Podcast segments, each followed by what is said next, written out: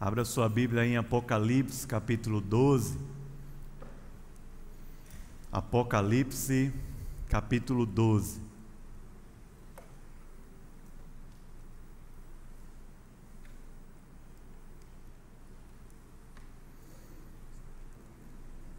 A gente está numa série nesse mês de fevereiro no livro de Apocalipse, que ela não tem sido, ela tem sido por blocos, melhor dizendo né? A gente tem aprendido aqui que o livro de Apocalipse está dividido em pelo menos sete partes. Esses 22 capítulos estavam divididos em sete partes. Domingo passado a gente aprendeu sobre duas, ali do capítulo 1 a 3, depois capítulos 4 a 7. Hoje pela manhã nós vimos os capítulos 8 a 11 e essa, esse quarto ciclo de Apocalipse está nos capítulos 12 a 14. Queria pensar nesses três capítulos aqui como uma história de vitória. Pela manhã o pastor Sávio pregou sobre uma história de misericórdia. Eu queria pensar nesses três capítulos como uma história de vitória. Cada um desses ciclos de Apocalipse conta e reconta a história do Evangelho para a gente com imagens diferentes, com ênfases diferentes, mas ele conta e reconta a história do Evangelho, a história da salvação e coloca a gente nessa história, e a gente vê isso em todo o livro de Apocalipse. Nesses capítulos 12 e 14 aparecem figuras estranhas: dragão, uma mulher, um deserto, um menino, uma besta que emerge do mar, uma outra que emerge da terra anjos, vozes, santos cantando, várias e várias imagens que a gente pode ver aqui nos capítulos 12 ao, cap, ao capítulo 14. A gente vai ler esses três capítulos e eu tenho uma novidade. Semana passada nós lemos quantos capítulos? Quatro capítulos. Hoje a gente vai ler três. Domingo que vem a gente vai ler dois, a novidade é essa. então, vamos orar? Queria orar primeiro, a gente pedir a Deus sua bênção e sua graça, tá bom? Senhor, muito obrigado, Pai. Obrigado para a gente estar tá junto aqui, louvando o Teu nome. É como se estivéssemos posicionando o nosso coração de novo no eixo da nossa vida, que é o Senhor, Pai. E a gente quer te agradecer por isso. Quer, ó Deus, te louvar pelo privilégio de podermos entregar ao Senhor dízimos e ofertas. Pedir ao Senhor a tua bênção, Pai, sobre essa área na nossa vida, Senhor. Ajuda-nos a sermos bons mordomos, fiéis em tudo que o Senhor tem dado para a gente, Pai. Nos abençoa, Deus, como igreja. Cada um aqui, Senhor, talvez até alguém que está desempregado, Senhor que entrou aqui com o coração pesado por causa das finanças, com situações difíceis. Pai, eu te peço, Deus, abençoa, Pai. Põe a tua mão, derrama a tua graça, Senhor. Ó Deus, abençoa-nos, Pai, com a tua palavra também. Tu sabes, Pai, que o que tem aqui é só fraqueza. Então eu te peço por misericórdia, Senhor, fala o nosso coração, abre o nosso entendimento nos ajuda, Pai, a falar aquilo que o Senhor preparou para a gente hoje, Deus. E abençoa também as crianças, Pai, que estão ali ouvindo também uma palavra do Senhor. Oh Deus, que haja hoje aqui salvação, renovo, restauração. A tua palavra, o teu espírito, Senhor, superabundem, Pai, na nossa fraqueza e na nossa pequenez. Senhor, é isso que nós oramos aqui e te pedimos. Em nome de Jesus. Amém. Amém. Capítulo 12, se você puder abrir aí, Apocalipse, como a gente já tem lembrado, é um livro de adoração, não é um livro de enigmas, apesar de ter um bocado de coisa assim diferente, até algumas difíceis de entender. Mas não é um livro que foi escrito para encher a nossa cabeça de enigmas para a gente tentar desvendá-los. Apocalipse é um livro de adoração. É um livro que lembra ao coração de João, preso na ilha de Patmos pelo Império Romano por causa do Evangelho, e lembra a todas as igrejas por todos os séculos que Jesus Cristo venceu. Ele venceu. E assim como nenhum poder, nenhum governo, nenhum reino conseguiu impedir que Jesus viesse à terra, morresse, ressuscitasse e fosse assunto aos céus, nenhum poder, nenhum governo e nenhum reino vai ter condição, vai ser suficiente para derrotar a sua obra aqui na terra, para derrotar a sua igreja, que somos nós, irmãos. Apocalipse lembra a gente o tempo todo disso.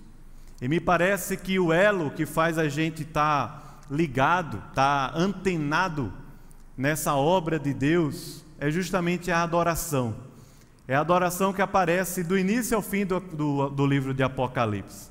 Os anjos louvam, os santos louvam, entoam cânticos, novos e novos cânticos são entoados na presença do Senhor. O povo de Deus canta, está passando por tribulação, canta, está perseguido, mas canta, está sendo opresso, mas canta, está passando por lutas, mas canta, continua adorando ao Senhor o tempo todo. É assim que Apocalipse relata para a gente a respeito do povo de Deus. São os vencedores, são aqueles que têm a marca do Cordeiro de Deus.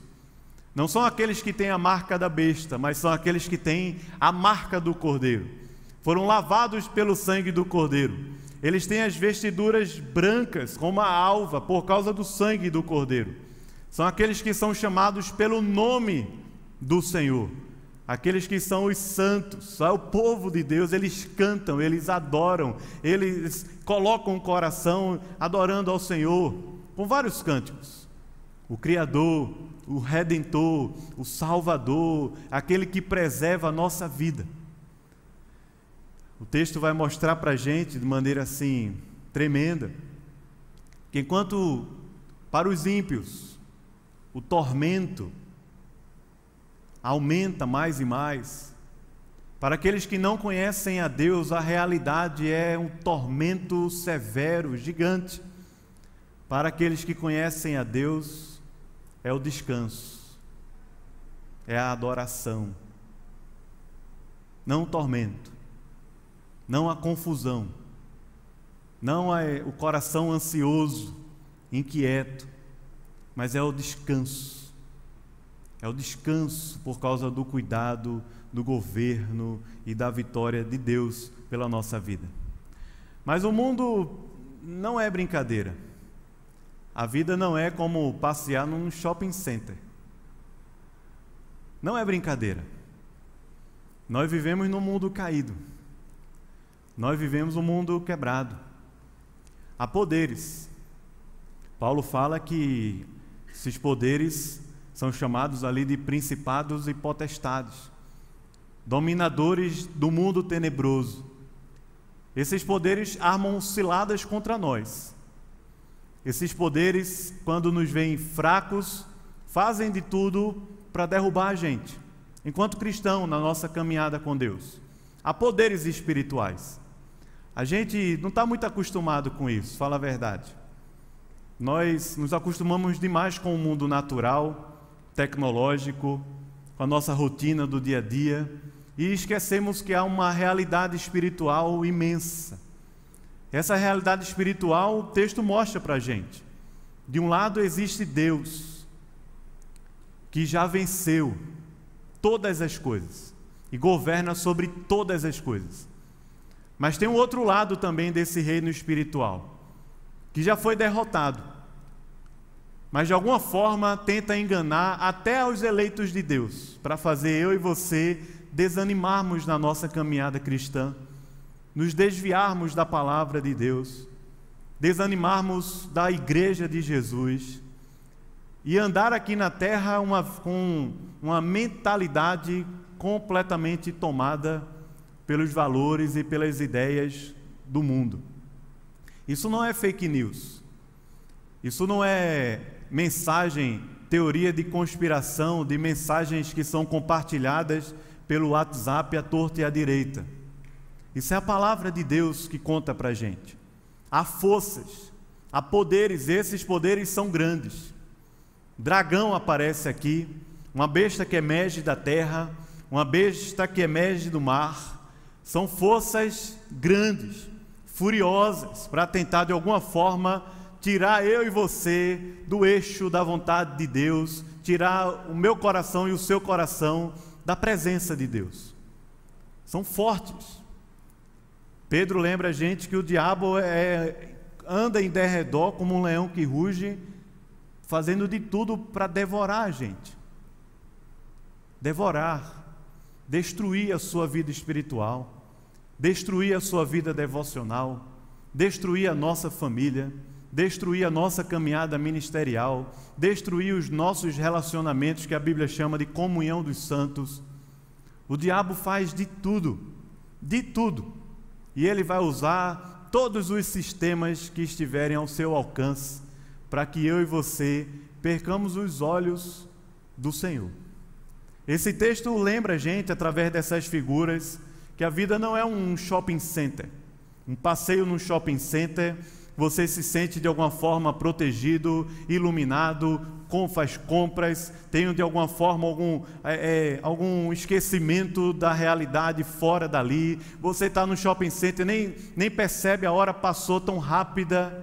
A vida não é um shopping center, a vida é uma jornada, é uma peregrinação. E Jesus lembrou para a gente que essa peregrinação ela é por um caminho estreito, muitas vezes bem difícil um autor do século XX da literatura, chamado Tolkien, escreveu um livro chamado O Hobbit e uma outra série chamada O Senhor dos Anéis. Viraram filmes aí esses dois livros que ele escreveu. Mas no Hobbit é muito interessante porque é uma luta contra um dragão. E a frase de Tolkien é: Nunca ria quando os dragões estão vivos, porque os dragões são perigosos. Nunca ria de dragões vivos. Dragões são perigosos. Eles roubam a riqueza. Eles roubam o seu coração. Eles roubam a sua história. Eles tomam conta disso tudo e faz você viver caminhos desertos, vazios, tão perdidos. A vida é muito mais espiritual do que simplesmente acordar, olhar as mensagens de WhatsApp ligar o café na cafeteira, ligar a TV no jornal para saber as notícias e o futebol. A vida é muito mais espiritual do que simplesmente as coisas que nós nos acostumamos a fazer na nossa rotina. E o texto mostra isso para a gente. Primeiro no capítulo 12, eu queria que você olhasse, por favor, quando ele diz assim: Viu-se grande sinal no céu, versículo 1 a saber, uma mulher vestida do sol com a lua debaixo dos pés e uma coroa de doze estrelas na cabeça, que achando-se grávida, grita com as dores de parto, sofrendo tormentos para dar à luz. Viu-se também um outro sinal no céu, e eis agora um dragão, ele é grande, ele é vermelho, e ele é poderoso, ele tem sete cabeças, ele tem dez chifres, e nas cabeças ele tem sete diademas. A sua cauda, ele, com, com a sua cauda, ele consegue arrastar a terça parte das estrelas do céu, as quais lançou para a terra. E o dragão se deteve em frente da mulher que estava para dar à luz, a fim de lhe devorar o filho quando nascesse. Você pode ler o verso 5, por favor? Nasceu-lhe, pois, um filho varão, que há de reger todas as nações com cetro de ferro e o seu filho foi arrebatado para Deus até seu trono. Veja o que essa história está contando para a gente. Aquela semente da mulher, lá de Gênesis capítulo 3, quando o Senhor diz à serpente na queda que haveria de nascer um descendente da mulher que iria pisar a sua cabeça e ela lhe feriria o seu calcanhar. Essa história que se desenrolou em toda a história do Antigo Testamento, ela aconteceu de fato. E o dragão está fazendo de tudo, com toda a sua força, com toda a sua fúria, com todo o seu poder, para que essa mulher, que representa aqui o povo de Deus, o povo que gerou ao Filho de Deus, é o povo de Deus. Você pode chamar de Israel, que é a expressão no Antigo Testamento. Você pode chamar da igreja, que é a expressão no Novo Testamento. O Israel é a igreja de Jesus no Antigo Testamento. O fato é que essa mulher representa, sim, o povo de Deus que gera, gera o filho. E ele diz aqui no versículo 5 que a gente leu: Esse filho varão há de reger todas as nações com cetro de ferro, e o seu filho também foi arrebatado para Deus até o seu trono. A semente da mulher em Gênesis 3 venceu todos os impérios para Cristo nascer. E a mensagem que esse texto lembra para a gente é que também a sua igreja vencerá a todos os reinos e poderes até quando o Senhor Jesus Cristo voltar. Então ele continua dizendo no verso 6 assim: A mulher, porém, fugiu para o deserto, onde lhe havia Deus preparado, preparado lugar para que nele a sustentem durante 1260 dias. Um período de tempo que descreve um pouco o período entre a primeira e a segunda vinda de Jesus. 1260 dias, ou também 42 meses, ou também um tempo, outro tempo e metade de um tempo, como aparece em Apocalipse. E diz no verso 7: Houve peleja no céu. Miguel e os seus anjos pelejaram contra o dragão. Também pelejaram o dragão e seus anjos. Todavia não prevaleceram, nem mais se achou no céu o lugar deles. E foi expulso o grande dragão. Esse, que era a antiga serpente, que se chama Diabo e Satanás. Ele é o que, irmãos? Você pode ler aí? O sedutor de todo mundo. Veja só. Sim, ele foi agora atirado à terra, e com ele os seus anjos. Então ouvi grande voz do céu proclamando: Agora veio a salvação, o poder o reino do nosso Deus e a autoridade do seu Cristo, pois foi expulso o acusador de nossos irmãos, o mesmo que os acusa de dia e de noite diante do nosso Deus. Eles, pois, o venceram por causa de quê, irmãos? Do sangue do Cordeiro e o que mais? E por causa da palavra do testemunho que deram. E o que mais? E mesmo em face da morte, não amaram a própria vida por isso festejai, ó céus, e vós, os que neles habitais, ai da terra e do mar, pois o diabo desceu até vós, cheio de grande cólera, sabendo que pouco tempo lhe resta. Quando, pois, o dragão se viu atirado para a terra, na vitória do cordeiro, na vinda do reino, quando o Senhor Jesus mesmo falou que viu Satanás caindo do céu como um relâmpago, quando a igreja avançava anunciando o Evangelho, quando os discípulos foram enviados para anunciar o Evangelho, lá em Lucas capítulo 10.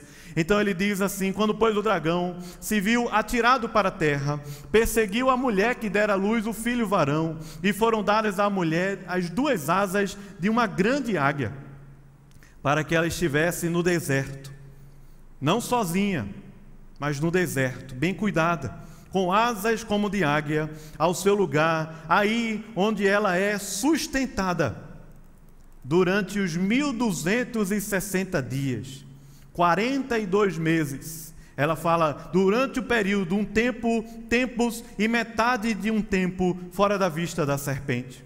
Então a serpente arrojou da sua boca atrás da mulher água como um rio, a fim de fazer com que ela fosse arrebatada pelo rio. A terra, porém, socorreu a mulher, e a terra abriu a boca e engoliu o rio que o dragão tinha arrojado de sua boca. Irou-se o dragão contra a mulher e foi pelejar com os restantes da sua descendência os que guardam os mandamentos de Deus e têm o testemunho de Jesus, e se pôs em pé sobre a areia do mar. Amém. Capítulo 12 que a gente leu fala sobre o dragão, a mulher, o filho e o deserto. Satanás dirige a sua ira, toda a sua ira, toda a sua cólera, primeiramente para que o Senhor Jesus Cristo não viesse, não nascesse. Mas quando esse reino é consumado ali na cruz do Calvário, o diabo e os seus anjos vão investir todas as suas forças contra aqueles que são chamados pelo nome do Senhor, para que eu e você sejamos derrotados aqui na terra, enganados, derrotados. Vivamos aqui na terra como se estivéssemos ainda debaixo do governo e da égide do diabo e do inferno. É contra mim e contra você. Você acha que a vida é uma brincadeira? A vida é um shopping center? Não é, irmão. Não é. Nós vivemos num mundo caído, quebrado, e o diabo vai tentar de tudo, de todas as forças, de todas as estratégias para destruir a nossa caminhada espiritual, a nossa vida com Deus. Primeiro ele atacou Jesus, mas o ataque que ele fez a Jesus foi um fracasso. Jesus venceu ao diabo.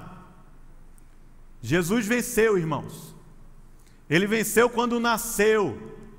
E ali foi guardado num período em que o rei mandou matar a todas as crianças. Ele venceu ao diabo durante aqueles 40 dias de tentação no deserto, quando o diabo sugeriu a ele que poderia transformar pedras em pães, se jogar de cima do pináculo do templo, ou até mesmo ter a posse de todos os reinos da terra se simplesmente se curvasse diante dele. E o, o, o Senhor Jesus venceu ao poder do diabo pela palavra de Deus dizendo: Não só de pão viverá o homem, mas de toda palavra que procede da boca de Deus. E outros versículos também, quando é, lá em cima falou: a, a gente não pode tentar o Senhor, nós precisamos confiar em Deus e não tentá-lo. Quando falou que só ao Senhor a gente deve se curvar e dar culto, o, dia, o diabo foi derrotado por Jesus. E agora o diabo e os seus anjos, chamados demônios, o reino das trevas, está investindo fortemente na vida da igreja. E Apocalipse revela isso para a gente. A figura é de um dragão. Ele tem sete cabeças. Ele é grande, vermelho. Ele tem dez chifres. Em cada cabeça ele tem diademas. E a sua cauda consegue arrastar terça parte das estrelas do céu, as quais ele lançou sobre a terra. A vida não é tão fácil, não é tão bela assim. Há muitas lutas, irmãos. Nós lutamos contra o pecado, contra a nossa carne. Mas nós também lutamos contra um reino espiritual que, como um dragão ou como uma besta, como um poder, como um sistema, ou até mesmo como um, um, conjunto de ideias, vai fazer de tudo para que a nossa mente e o nosso coração sejam corrompidos para que o Evangelho, o discipulado, a palavra de Deus sejam corrompidos dentro da gente e a gente não siga mais e não se curve mais e não adore mais ao Cordeiro com toda a nossa força. Há poderes orquestrados para destruir a nossa alma. E o Senhor Jesus falou isso lá em Mateus capítulo 24, no verso 24, dizendo que, se possível, ele, o diabo, através de falsos profetas, enganaria até mesmo os eleitos de Deus. A vida não é tão fácil, não é tão simples. Com toda a força, com todo o furor que o diabo tentou implantar no povo de Deus no Antigo Testamento, agora é contra nós. Mas perceba o que aconteceu. Adão e Eva caíram no jardim do Éden, é verdade. E o Senhor falou: que haveria de vir uma descendência que venceria a morte e o pecado. Essa descendência sobreviveu, irmãos. Sobreviveu a um dilúvio. Sobreviveu a um grande juízo de Deus sobre a terra no dilúvio, através de Noé e sua família. Sobreviveu diante do reino da Mesopotâmia, com Abraão e os patriarcas Isaac e Jacó sobreviveu diante do grande reino do Egito, do Faraó, através da família de Deus, com Moisés libertando aquele povo lá do Egito para fazer a peregrinação pelo deserto até a terra prometida. O Egito não foi capaz de sufocar o nascimento de Jesus, o grande império do Egito. Sobreviveu durante o deserto 40 anos. Não faltou o que comer a esse povo.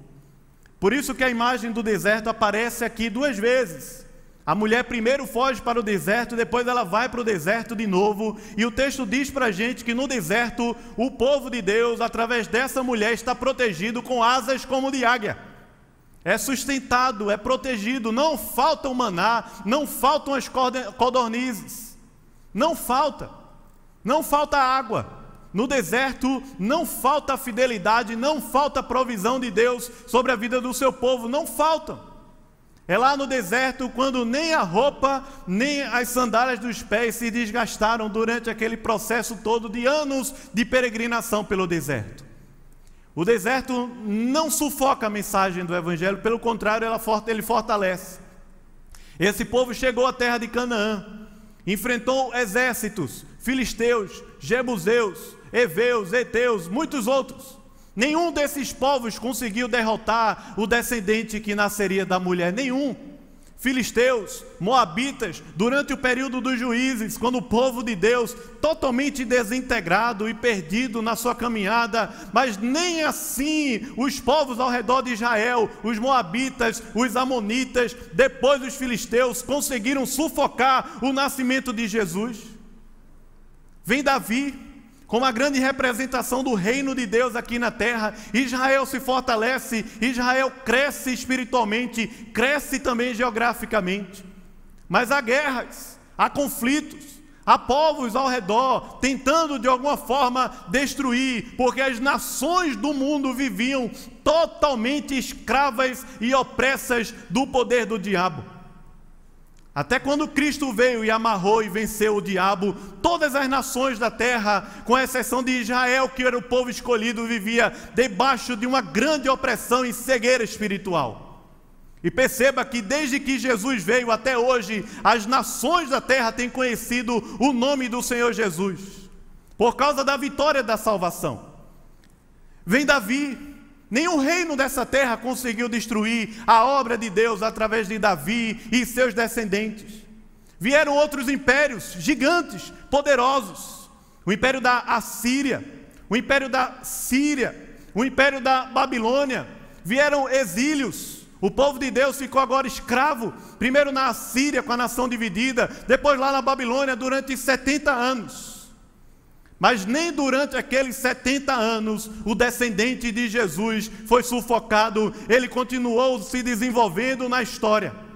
De maneira simples. Faz parte da descendência de Jesus uma mulher feita Raabe, que era prostituta. Faz parte da, da ascendência de Jesus, melhor dizendo, uma mulher simples de uma moabita como Ruth. Faz parte da história da salvação uma mulher como Batisseba. De maneiras simples, a soberania de Deus tem agido na terra. Veio a Babilônia, 70 anos de cativeiro. Ali na Babilônia, quando Daniel viu uma visão de reinos grandes e poderosos que ainda viriam.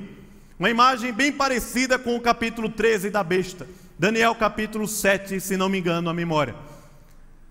Mas lá na Babilônia, diante de uma grande opressão, essa mensagem, essa semente, ela não foi sufocada.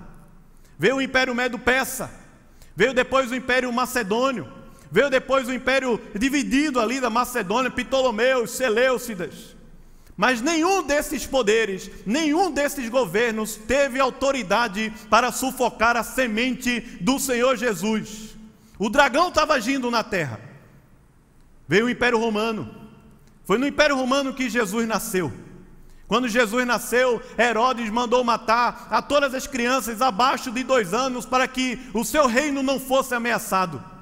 Mas nenhum poder, nenhuma autoridade, nenhum governo, nenhuma ordem que foi dada apenas, humanas, apenas humanamente falando, conseguiu sufocar o poder do reino do nosso Senhor Jesus Cristo, irmãos. O dragão fez de tudo. O dragão fez de tudo mas essa mensagem, nos últimos dois mil anos, ela só tem crescido no mundo. Recentemente eu ouvi uma notícia de que o Evangelho cresce absurdamente no Irã.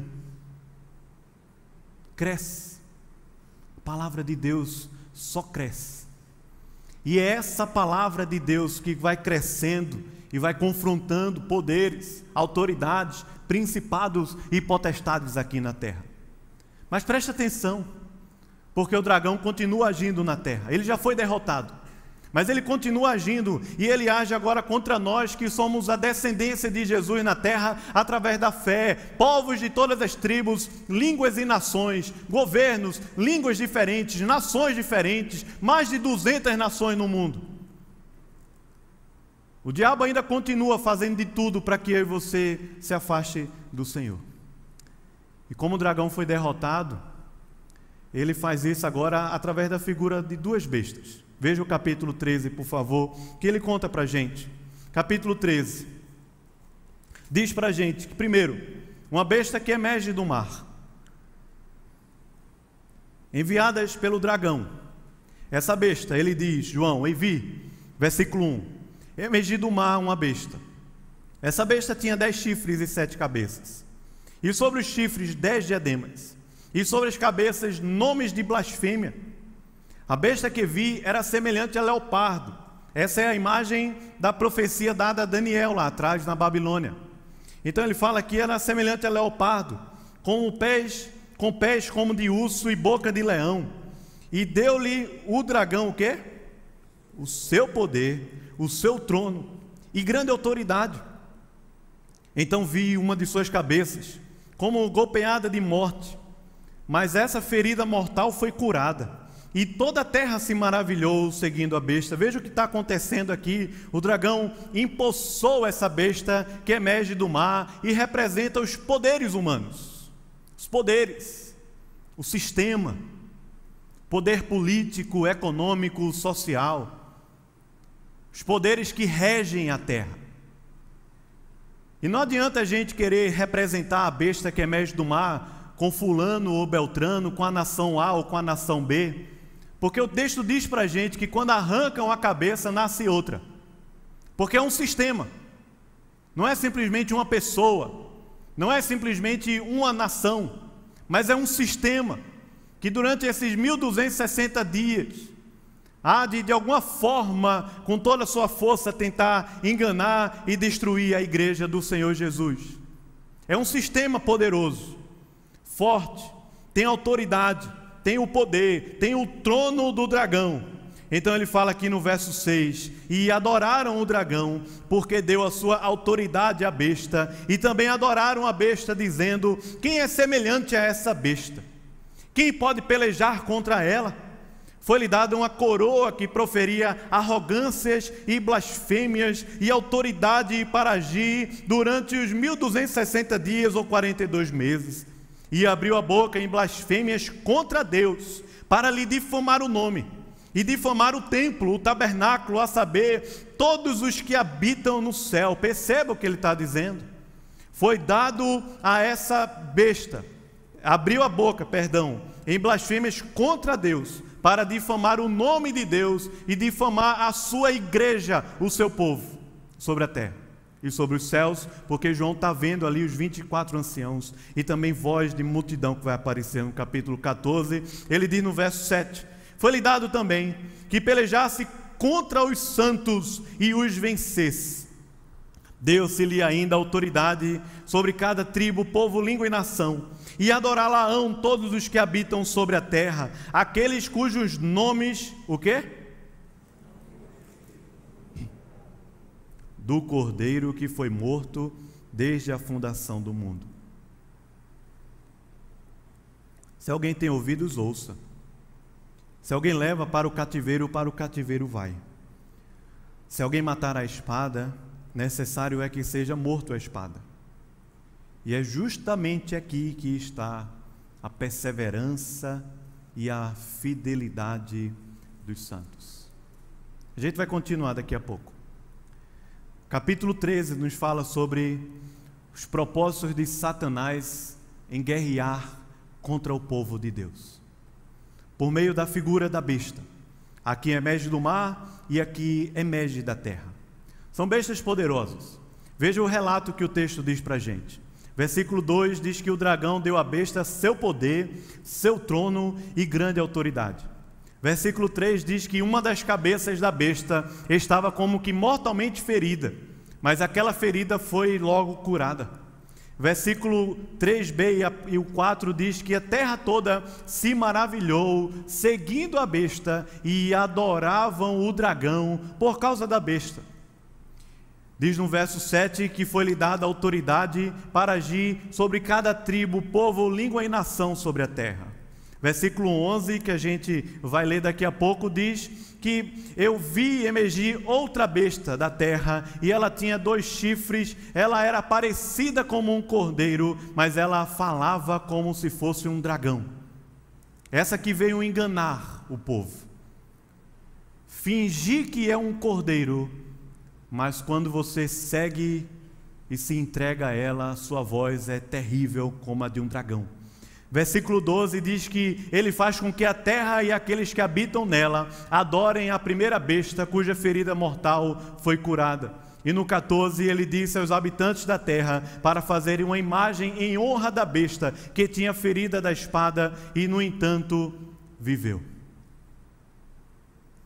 Fala sobre os seguidores de Satanás esse texto. Diz que eles adoram a besta. Eles se entregam aos poderes não tem esperança na vida, não tem força, precisa de um sentido para viver, de uma ideologia política, econômica, de um projeto social. Eles adoram a besta, eles se curvam diante do sistema da besta. Eles representam todo esse mundo que não conhece a Deus, pessoas que estão ao nosso redor. Não pensa que esse texto está falando de gente que vive no candomblé ou que vive nos centros em contato diretamente com o reino espiritual. Não, não pensa nisso não.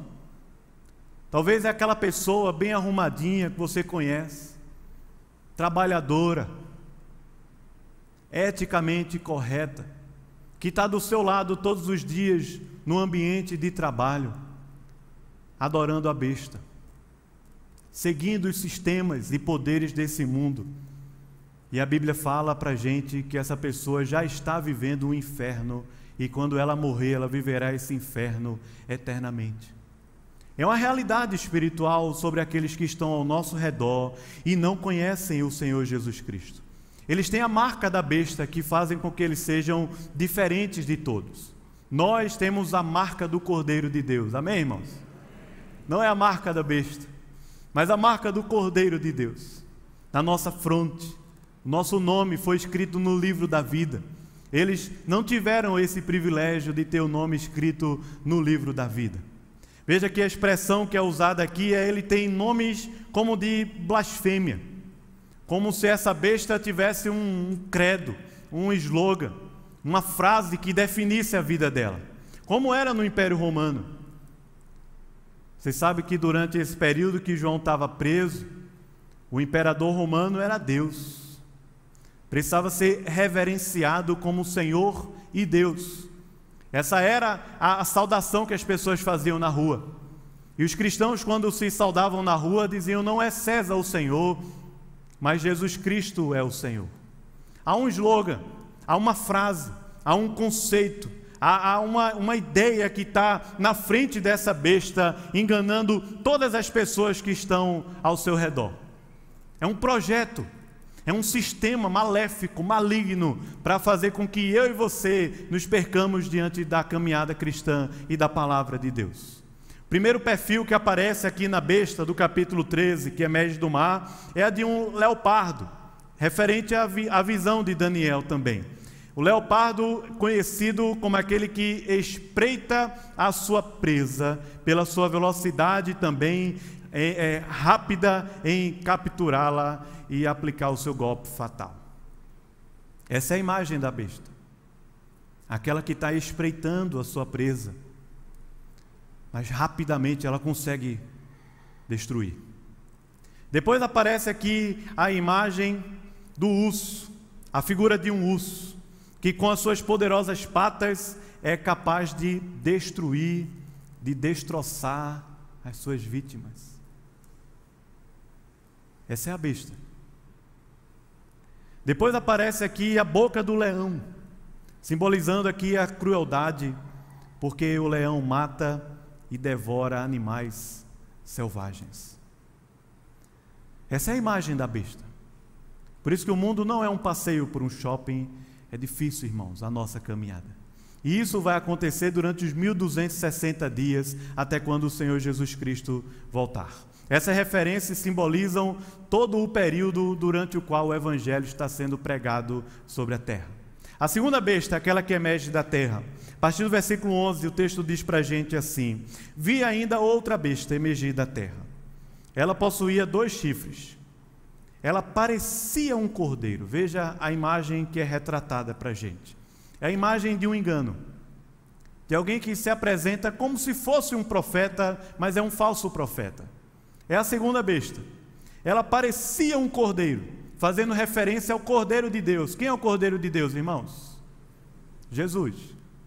A referência é essa. Parece, mas não é. E quando você se entrega achando que é um cordeiro, a sua voz brada como voz de um grande dragão para destruir a sua alma. Exerce toda a autoridade da primeira besta na sua presença, verso 12. Faz com que a terra e os seus habitantes adorem a primeira besta, cuja ferida mortal fora curada. Também opera grandes sinais de maneira que até fogo do céu faz descer, faz descer sobre a terra diante dos homens. Essa segunda besta, ela tem poderes diferentes de enganar, sobrenaturais até. Coisas assim estrambólicas que podem acontecer e atrair os nossos olhos. E o objetivo é o que diz o verso 14, que diz: ela seduz os que habitam sobre a terra. É seduzir o nosso coração, seduzir a nossa vida por causa dos sinais que ele foi dado executar diante da besta, dizendo aos que habitam sobre a terra que façam uma imagem à besta, àquela que ferida a espada sobreviveu.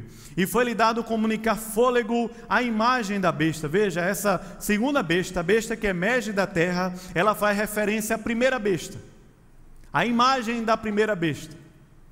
De alguma forma, ela quer criar essa imagem na, na nossa mente e no nosso coração e fazê-la prevalecer para sempre. Uma imagem como um bezerro de ouro que foi levantado ali no deserto para que o povo pudesse, de alguma forma, se entregar aos prazeres.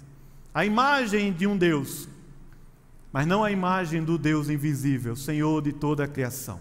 Então ele diz assim, versículo 16: A todos, os pequenos e os grandes os ricos e os pobres, os livres e os escravos, a todos. Não é apenas a um grupo seleto, mas a todo, todo aquele que habita sobre a terra. Faz que lhe seja dada certa marca sobre a mão direita ou sobre a fronte, para que ninguém possa comprar ou vender, senão aquele que tem a marca, o nome da besta ou o número do seu nome. E aqui está a sabedoria. Aquele que tem entendimento, calcule o número da besta pois o número dela é número de homem. Ora, esse número é 666. Essa é a besta que emerge da terra. Ela é serva da primeira. Essa besta seduzirá o mundo inteiro a adorar a primeira besta. Se a primeira besta é o braço de Satanás, essa segunda aqui é a mente, é a ideologia, é a ideia. É aquela ideia que parece bonita, você se entrega a ela, você constrói o seu projeto em cima dela, constrói a sua família em cima dela, frequenta até a igreja aos domingos, mas quando menos se percebe, está adorando é a besta e não ao Cordeiro de Deus. É a mente. Ela tem a ideologia, ela tem o poder de ludibriar as pessoas aqui na terra. Ela é a mente de Satanás, é o falso profeta.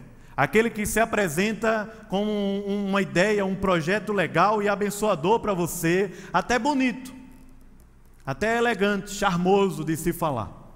Um discurso muito bonito na faculdade, um discurso muito bonito no trabalho, um discurso muito bonito na mesa de, de um restaurante, mas quer destruir a sua alma, quer destruir a sua vida, sua família, quer destruir o nosso coração.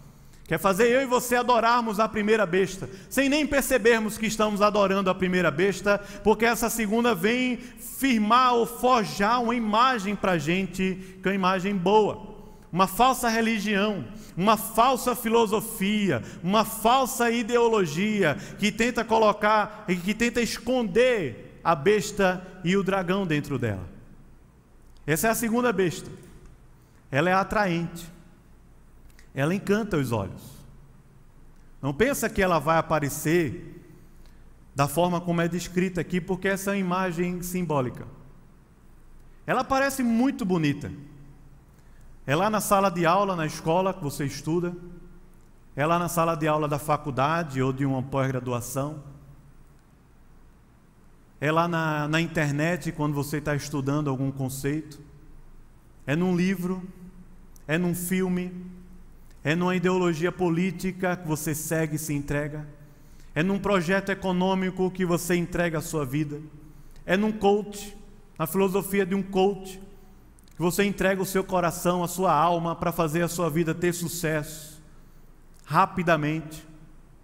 É o dinheiro que promete para você felicidade e na verdade está apenas prendendo os seus pés na morte. Ela seduz, seduz um prazer momentâneo, rápido de uma noite com uma mulher ou com um homem por aí. Ela seduz.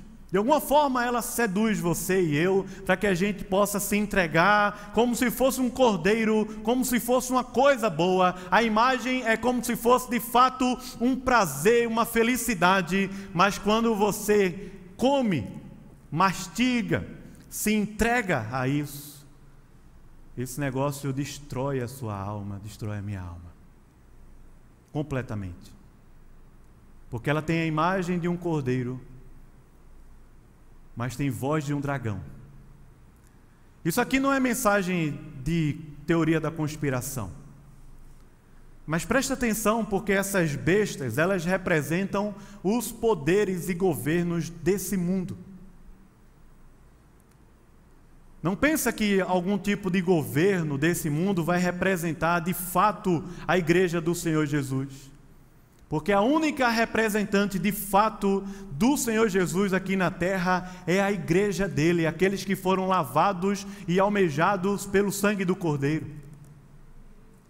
Mas essas bestas elas vão agir e vão agir de todas as formas, com todos os poderes que tiverem ao seu alcance, a tecnologia, os poderes políticos, econômicos, ideológicos, de todas as áreas do conhecimento.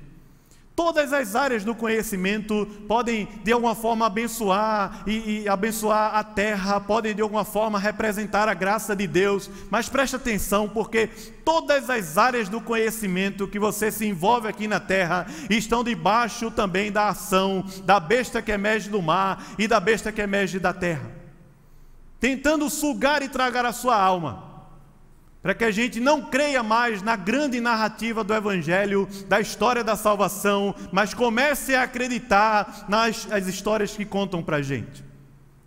A educação salva o ser humano, a ética é o caminho para o sucesso.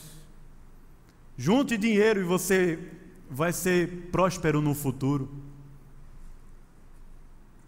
Se entrega a esse projeto político porque ele é o reino de Deus aqui na terra. O marxismo é bíblico, é cristão.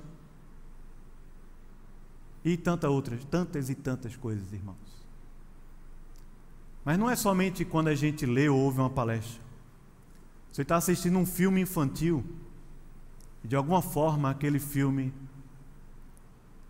uma série, está representando as ideias dessa besta que de alguma forma quer tragar a nossa fé e a nossa caminhada com Deus. Quando menos a gente esfria e está vivendo aqui na terra, vem à igreja, participa, trabalha, mas vivendo como um gentil, porque a nossa mente, ao invés de estar cativa a Cristo, ela se tornou escrava desse século, irmãos.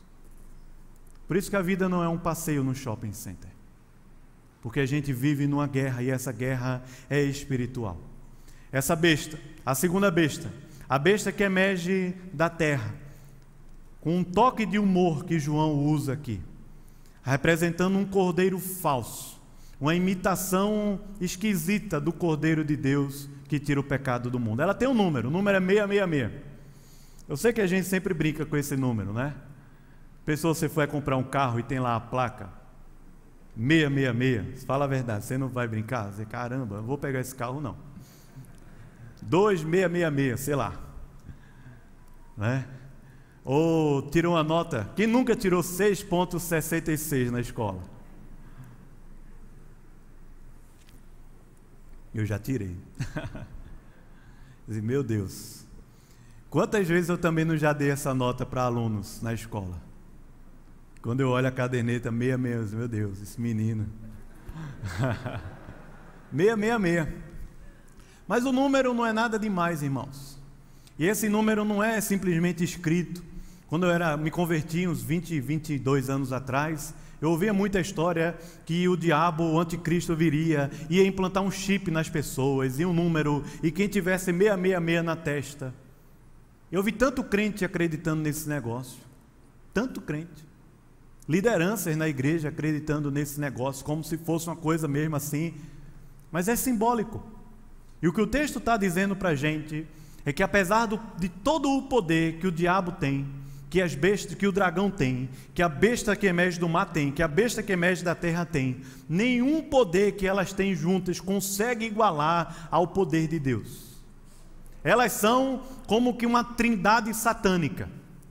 O dragão, a besta que emerge da terra, a besta que emerge do mar, é como uma trindade satânica. Mas por mais poder que elas tenham, não conseguem nunca chegar ao número da perfeição que é o sete. Eles são seis, seis, seis, mas nunca vai chegar ao poder que é o poder da perfeição, é o sete, da Trindade Santíssima. Sete, o sete, o sete, o Santo, o Santo, o Santo, o Senhor, Deus sobre a nossa vida. Nunca vai ter o poder de Deus, nunca. É sempre imitação. Nunca vai ter o prazer criado por Deus, é sempre imitação. Nunca vai ter a alegria criada por Deus, é sempre imitação. Nunca vai ter um projeto criado por Deus, é sempre fake. É fake. E toda vez que eu e você nos entregamos a esses projetos humanos fake, a gente está adorando a besta, ao dragão, e não mais ao Cordeiro de Deus. E ele veio para enganar e destruir aqueles cujos nomes não estavam escritos no livro da vida. A história não termina aqui. Porque se a história terminasse aqui, talvez iria faltar para nós alguma esperança. Pelo contrário, a história continua contando para a gente que apesar desse mundo caído, e apesar de toda essa força e império satânico, a igreja do Senhor Jesus vai prevalecer, vai adorar, vai pregar a palavra de Deus, vai viver uma vida santa, vai ser guardada e salva durante os dias do deserto, vai prevalecer porque Cristo prevaleceu. Capítulo 14 conta essa história para a gente. E ele diz assim: Olhei, e eis agora o cordeiro, não aquele que parecia um cordeiro. Entenda, irmão. Mas agora o cordeiro verdadeiro. Olhei e eis o verdadeiro cordeiro em pé sobre o monte Sião. Não sobre o céu, sobre a terra, mas sobre aquele lugar que representa a proteção divina, a presença de Deus na terra o Monte Sião. Aquele, aquilo que representa a estabilidade, como diz os Salmos, que confiam no Senhor são como o Monte de Sião. O Monte Sião que representa a presença de Deus. Então ele fala: ouviu o cordeiro, mas ele estava em cima do Monte Sião, na aliança e na presença protetora de Deus sobre a terra. E com ele estavam também os 144 mil um número simbólico que representa todos aqueles que foram escritos no livro da vida. E ele diz que os 144 mil tinham na fronte escrito o seu nome e o nome do seu pai. Ouvi uma voz do céu, uma voz como de muitas águas, como voz de grande trovão. Também a voz que ouvi era de arpistas quando tangem a sua harpa e entoavam um novo cântico diante do trono, diante dos quatro seres viventes e dos anciãos. E ninguém pôde aprender o cântico. Ninguém sabia cantar e adorar, a não ser aqueles 144 mil que não tinham na sua fronte a marca da besta, mas tinham diante de si a marca do cordeiro, irmãos. Que coisa maravilhosa. Ele diz para a gente assim: ninguém pode aprender o cântico senão os 144 mil que foram comprados da terra. São estes os que viviam uma vida íntegra, não se entregaram à devassidão dos prazeres da carne, mas se mantiveram puros diante de Deus. Essa é a imagem que aparece aqui. Não é a imagem do celibato, como se o sexo fosse do diabo. Não, não é isso. Mas é a imagem da pureza de alguém que se guarda diante de Deus, que se consagra diante de Deus. Ele fala: são aqueles que viveram uma vida íntegra, que não se macularam com mulheres, porque são castos. Eles são seguidores do Cordeiro por onde quer que vá. São os que foram redimidos dentre os homens, primícias para Deus e para o Cordeiro. E não se achou mentira na boca deles, eles não têm mácula. Eu vi outro anjo voando pelo meio do céu, tendo um evangelho eterno para pregar aos que se assentam sobre a terra e a cada nação e tribo e língua e o povo, dizendo em grande voz: Você pode ler comigo, finalzinho? Temei a Deus e dai-lhe glória.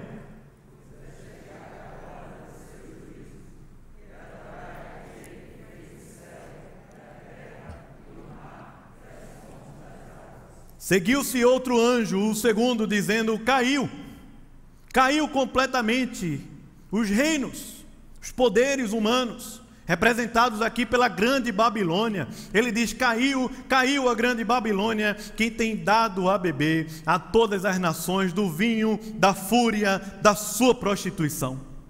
Seguiu-se a estes outro anjo, o terceiro, dizendo em grande voz: Se alguém adora a besta e a sua imagem, e recebe a sua marca na fronte ou sobre a mão, também esse beberá do vinho da cólera de Deus, preparado sem mistura, do cálice da sua ira, e será atormentado.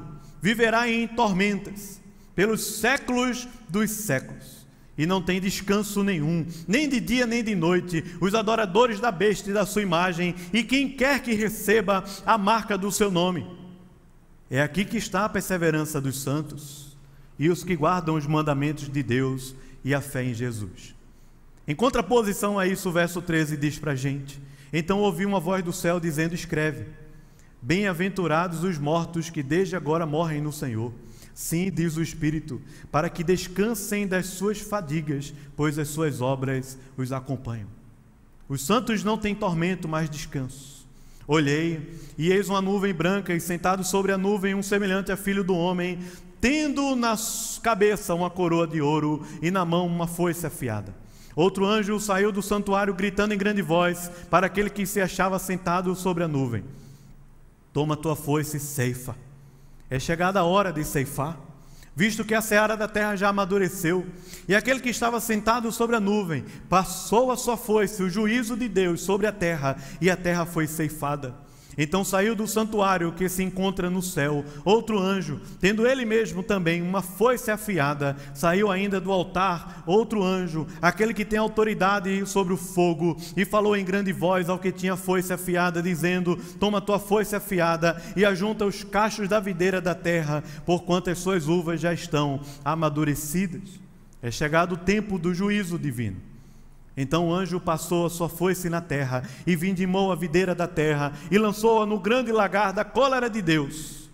E o lagar foi pisado fora da cidade e correu sangue do lagar até os freios dos cavalos, numa extensão de mil e seiscentos estados. A igreja selada por Deus, que aparece lá no capítulo 9, preferirá morrer a se entregar à apostasia do dragão e da besta. Aparece no capítulo 14, aqueles que têm a marca do cordeiro. É o contraste entre aqueles que adoram a besta e aqueles que adoram ao cordeiro. Os que adoram a besta têm a marca do homem. Os que adoram o cordeiro têm a marca do Deus na sua fronte.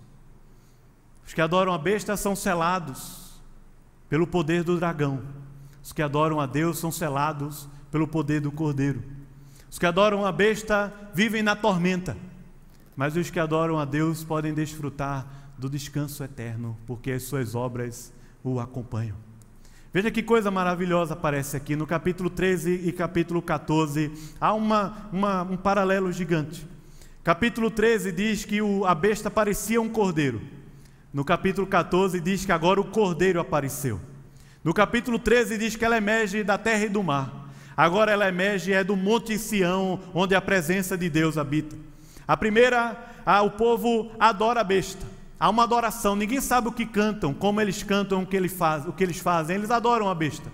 Mas na segunda há um cântico, e essa canção é entoada por 144 mil vozes adorando ao Cordeiro de Deus. No capítulo 13, o número 666 da, Santi, da Trindade Satânica. No capítulo 14, você tem os santos adorando a Deus. No capítulo 13, todos são escravizados. No capítulo 14, há o povo que foi redimido, foi salvo, foi liberto, foi lavado pelo sangue de Jesus. Capítulo 13, você tem a marca da besta. No capítulo 14, o nome na fronte do Pai e do Cordeiro. No capítulo 13, há um engano da besta. No capítulo 14, não se achou mentira na boca daqueles que eram os santos que viviam sobre a terra. O paralelo, irmãos, é gigante para a vida da gente. Uma identificação maravilhosa do povo de Deus. Diz que eles são puros. Diz que eles são seguidores do Cordeiro. Diz que eles são as primícias de Deus. Diz que eles são aqui na terra irrepreensíveis a maneira como eles vivem. Capítulo 14 é esse paralelo coloca a gente na história. E coloca a gente de três maneiras nessa história: é o povo que adora a Deus, é o povo que prega a palavra de Deus, é o povo que vive uma vida santa. É assim que aparece para a gente aqui, capítulo 14. A adoração como uma resposta a Deus, as vozes entoando cânticos ao Senhor. O primeiro anjo que está pregando o evangelho sobre toda a terra, representando a igreja, dizendo: Temei a Deus e dá-lhe glória, porque é chegada a hora do seu juízo, e adorai aquele que fez o céu, a terra e o mar e as fontes das águas. E o povo que vive uma vida santa, que tem o seu corpo como um sacrifício santo a Deus e não se entrega aos prazeres.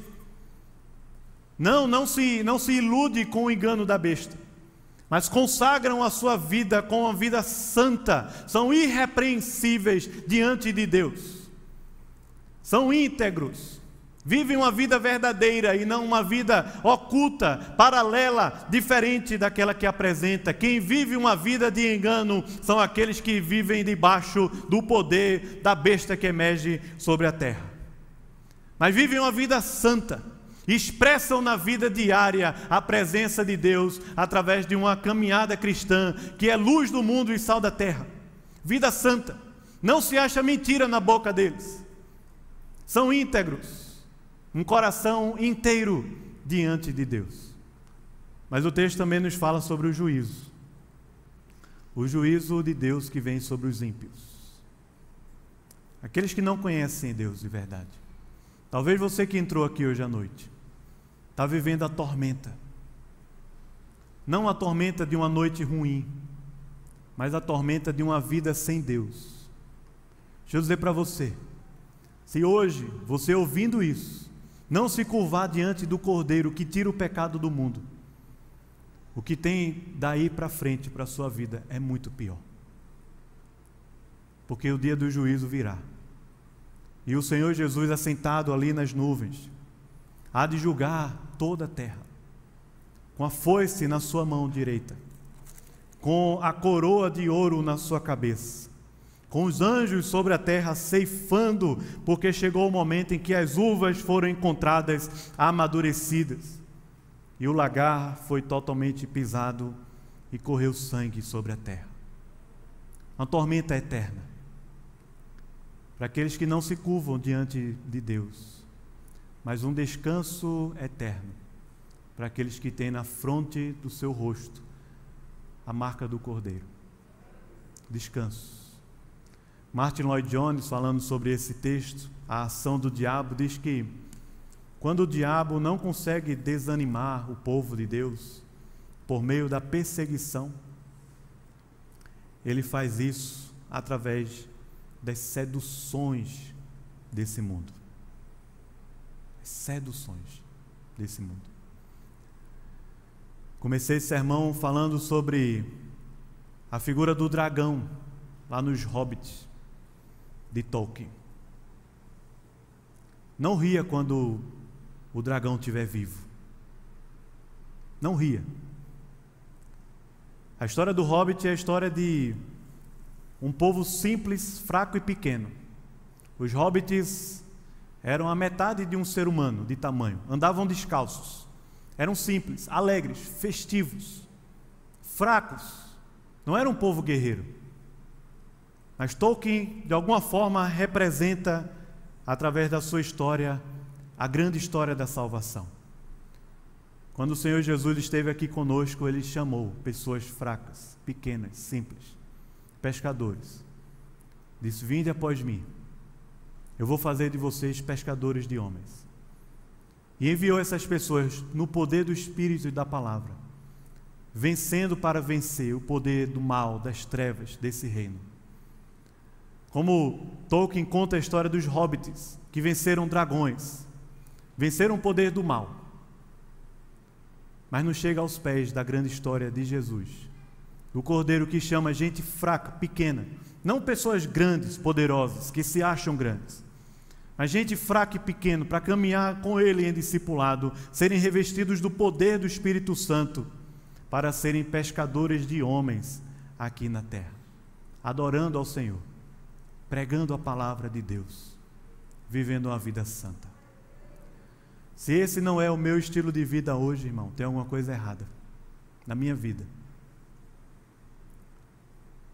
Se o nosso estilo de vida hoje não é de adoração, pregação e santidade de vida, tem alguma coisa errada e a gente precisa rever.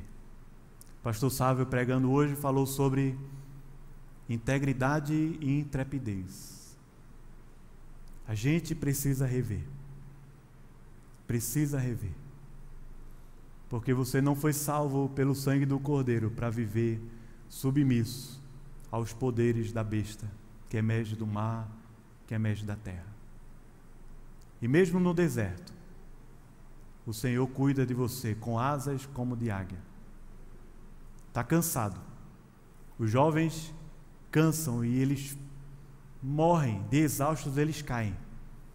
Mas os que vivem no deserto diante de Deus têm as suas forças renovadas, sobem com asas como águia. Caminham e não se fatigam, correm e não se cansam, caminham e não se fatigam. Essa é a narrativa da nossa vida. É o que nós lemos no início do culto. Se Deus é por nós, quem será contra nós? Aquele que não poupou o seu próprio filho, porventura por nós o entregou, todavia por nós o entregou, porventura não nos daria graciosamente com ele todas as coisas? Aquele que não poupou o seu próprio filho, irmãos. Por isso que ele diz lá em Romanos capítulo 8: Quem nos separará do amor de Cristo? Quem? Porque em Cristo nós somos mais que vencedores. Amém? Vamos orar, se você puder fechar os olhos de Deus. Eu não quero viver debaixo do poder do dragão, da besta, no engano daquela que parece um cordeiro.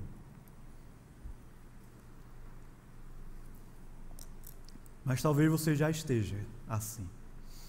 Se entregou a um projeto, se entregou a uma ideologia, conduziu a sua família para longe de Deus, seu coração destruiu a sua jornada espiritual e a de outros ao seu redor.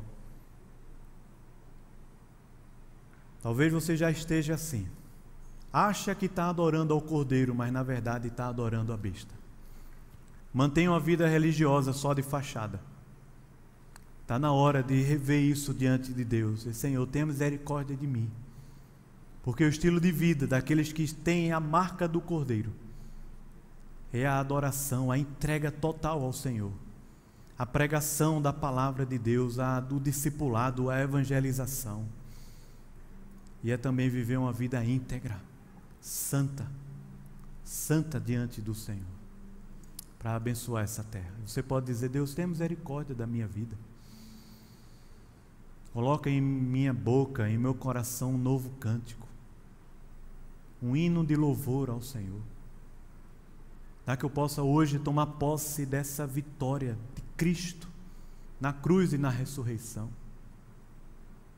e enfrentar o dragão, a besta, os poderes, o anticristo, e enfrentar o próprio pecado que luta dentro de nós, na força do Senhor, no poder do Senhor. Se você quiser assim entregar a sua vida e dizer, Deus, eu quero viver uma vida santa, uma vida de adoração, uma vida de pregação da palavra de Deus. Quero convidar você a ficar em pé no seu lugar também, para a gente orar junto aqui. Orar. Entregar mais uma vez a nossa vida ao Senhor. Eu fiz isso pela manhã e faço mais uma vez à tarde. Ó oh Deus, eu quero viver uma vida santa. Santa, Senhor, íntegra, pregar a tua palavra. E viver, Senhor, debaixo do reino desse menino que nasceu, o filho que se nos deu, aquele cujo governo está sobre os seus ombros e o seu nome será maravilhoso conselheiro, Pai da eternidade, o príncipe da paz. Senhor, nós queremos, Deus, é estar debaixo do teu poder, do teu governo, do teu reinado, da tua vontade, da tua santidade. Senhor, por favor, aviva o nosso coração, desperta a nossa alma, levanta a tua igreja, Senhor, aqui na terra, Pai, a nós que somos a tua igreja aqui, Senhor, para não vivermos, não vivermos aqui, Senhor, como pessoas que não conhecem a Ti, entregues aos poderes desse mundo, entregues às filosofias, entregues às ideologias que parecem bonitas, esteticamente elas são atraentes, encantam o nosso coração, mas nos colocam num caminho totalmente distante do Senhor, desencanta nossa alma na tua presença. Pai, ó Deus, tenha misericórdia de nós, Senhor. Fortaleça-nos, Pai, como o apóstolo Paulo falou, revestivos de toda a armadura, nós clamamos, Senhor, fortaleça-nos no teu poder, reveste-nos da tua armadura, Senhor, para que possamos estar firmes contra as ciladas do dragão, da besta aqui na terra. Porque a nossa luta não é contra carne e sangue, mas é contra principados e potestades, dominadores deste mundo tenebroso, e nós queremos, Senhor, em nome de Jesus, viver aqui na terra, Senhor, no mundo caído, mas como vitoriosos, mais que vencedores, por causa da marca do Cordeiro, por causa do poder do Teu Espírito, por causa da Tua palavra, por causa da Tua graça, Senhor Deus, por favor, Pai, nos ajude, Senhor. Desperta-nos, levanta-nos, Senhor, por favor, Pai Queremos andar na tua presença, Senhor. E fazer parte daquele grande coral que já é representado aqui hoje quando nós cantamos. Quando erguemos a nossa voz, quando o Senhor, nosso coração pulsa para a gente cantar, adorar, são cânticos simples, de pessoas simples, porque é assim mesmo a história da tua salvação. E nós podemos ter esse privilégio, Senhor, de viver aqui um pouquinho disso. Ó oh, Senhor, seja adorado o teu nome, Pai. Seja louvado o teu nome para sempre. Nos abençoa, Senhor.